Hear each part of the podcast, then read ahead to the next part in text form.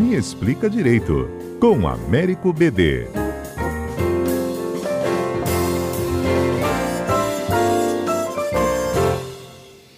Ei, BD, bom dia.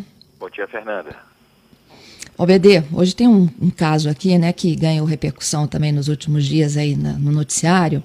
Tem a ver com um professor de surf lá no Rio de Janeiro, Matheus Nunes Ribeiro, 22 anos. Ele é negro, ele registrou um boletim de ocorrência após ser acusado de roubar uma bicicleta por um casal de jovens lá no bairro do Leblon, zona sul do Rio de Janeiro. Isso foi no último sábado. O Matheus, ele esperava a namorada em frente a um shopping quando ele foi abordado pelo casal que já foi questionando se ele tinha se a bicicleta elétrica, né, na verdade, que ele estava é, portando era mesmo dele ou não.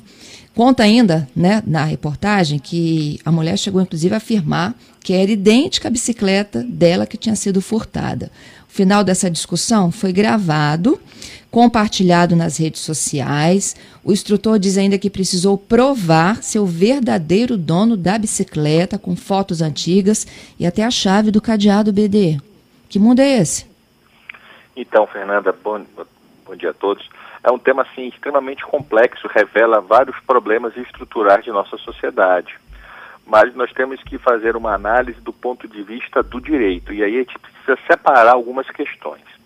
Veja, uma coisa é a questão do dano moral, uma questão civil, em que a maneira que foi narrado aparentemente há sim a, a uma uma caracterização que, sub, que justifica a condenação por um dano moral. Há um possível dano moral da forma que aquilo ali foi. Ah, é, como você bem colocou, o vídeo só mostra a parte final do evento, mas de qualquer modo dá para caracterizar da forma como a, a, situação ocorreu.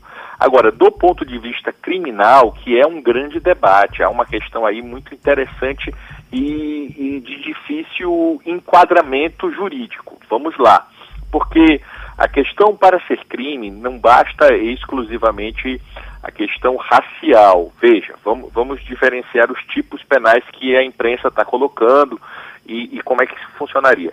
O crime de racismo da lei específica de racismo é, não tem um tipo para essa questão, que é fazer uma abordagem. O tipo de racismo, pela nossa legislação, seria se proibisse ele de entrar no shopping, se excluíssem ele. Não há esta previsão específica para esse fato. E direito penal tem a questão da tipicidade. Só é crime se tiver uma lei específica que assim o diga. A questão da injúria racial tem o problema do dolo, quer dizer, qual foi a intenção do, do casal? A intenção do casal não foi injuriar. Certo ou errado, e hum. evidentemente no caso estavam errados, porque ele não tinha praticado o fato, naquele momento ele não, eles não tiveram a intenção de injuriar, eles imaginavam que poderia ser sem nenhum motivo, aí que é a nossa grande questão, que é o problema do racismo estrutural, a própria sociedade às vezes designa papéis a partir de raças, o que é um absurdo, o que é algo que o Brasil precisa mudar, não tenha dúvida quanto a isso. Inclusive, os dois, é, pelo que eu vi dos jornais, já foram demitidos de suas empresas, inclusive, já houve uma sanção social de demissão para o casal, ambos perderam seus empregos. Mas do ponto de vista penal, é quase impossível ali a comprovação do dolo, que eles queriam, que eles queriam injuriar. Não, eles não estavam querendo humilhar, maltratar, eles estavam buscando a bicicleta. A intenção deles era recuperar a bicicleta. Então, é, é, do ponto de vista criminal, não tem tipo nem para o racismo e há uma dificuldade muito grande em relação ao dolo de injúria racial.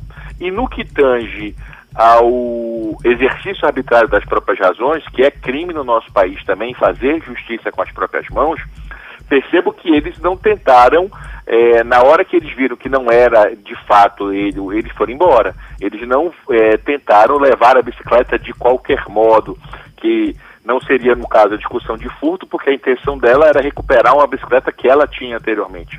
Então, assim, do ponto de vista criminal, é, é, possivelmente é um fato que não deve ter prosseguimento, não, não se enquadra como tipo penal, não se enquadra como crime.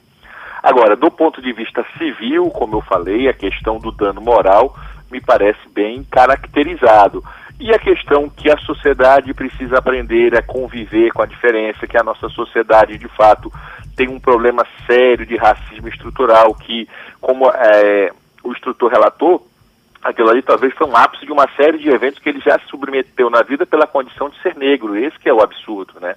Quer dizer, não é possível que a sociedade ou alguém ache que só pelo fato da cor da pele ele não pode ter uma bicicleta, ele não pode ter é, um, bem, um bem mais caro, ele tem que toda hora comprovar que ele é legítimo proprietário. Então, esse problema social e essa dificuldade do racismo estrutural e que a sociedade precisa repensar, precisa entender que não existe, não deveria existir segregação, não deveria existir espaços que são privilegiados por uma classe ou para outra, todos são convidados, em tese, todo ser humano é igual, mas infelizmente as nossas práticas cotidianas no Brasil e no mundo. Saiu agora um livro de um prêmio Nobel chamado Noise, que é ruído, e ele mostra como o simples fato de você ter um nome negro nos Estados Unidos, por si só, numa seleção de emprego, isso reduz cinco vezes a chance da pessoa ser contratada pelo simples fato do nome ser um nome atribuído normalmente a pessoas negras.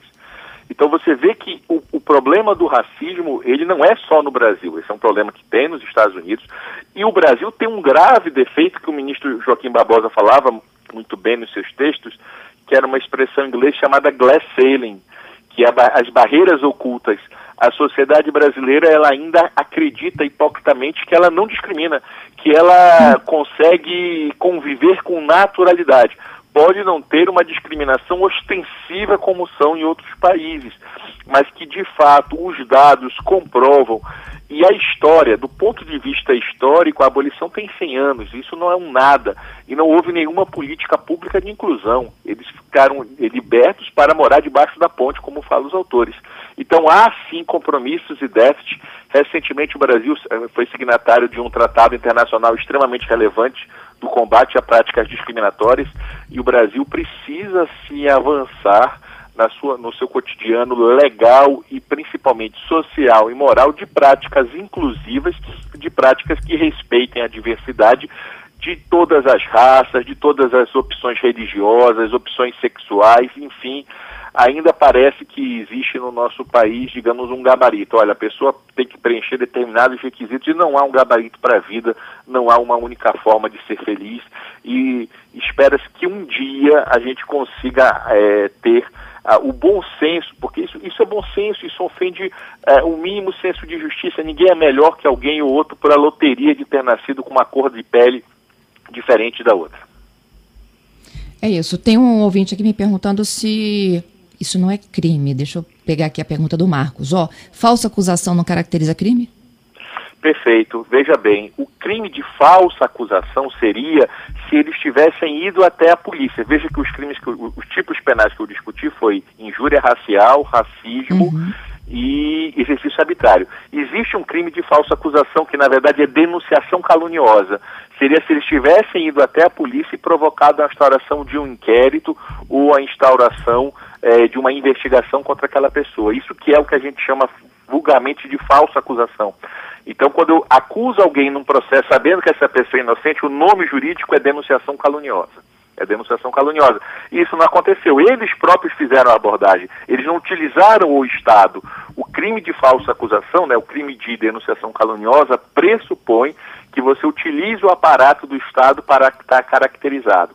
Então, o que, que eles fizeram ali? Eles fizeram uma blitz como se policiais fossem. Eles se passaram ali e eles próprios tentaram por isso a preocupação da dúvida da questão do exercício habitado das próprias razões. Eles se passaram por policiais e foram tentar fazer justiça com as próprias mãos. Mas não é o crime de, de acusar um inocente de quem por causa dessa questão. Existe na nossa lei um crime de autoacusação falsa ou falsa acusação, mas também não é esse o caso, que é a própria pessoa confessar um crime que não fez. Então também não, não, não se enquadra nesse, nessa situação. Então, assim, por isso que eh, direito penal a gente fala assim, ah, é crime, mas não basta é, só falar, precisa enquadrar em algum tipo penal específico. E o caso, e a gente tem que entender também o seguinte, Fernando, o fato é grave, mas nem tudo tem que ser resolvido com direito penal. Veja, como eu falei, é, já, houver, já houveram as demissões e eles podem ser processados civilmente, sem dúvida, e há uma questão de indenização, sem dúvida, no cível. O dano uhum. moral me parece é, evidente. Agora, o penal é preciso que você respeite é, os requisitos da lei, porque direito penal é a última rácio, como eles falam, né?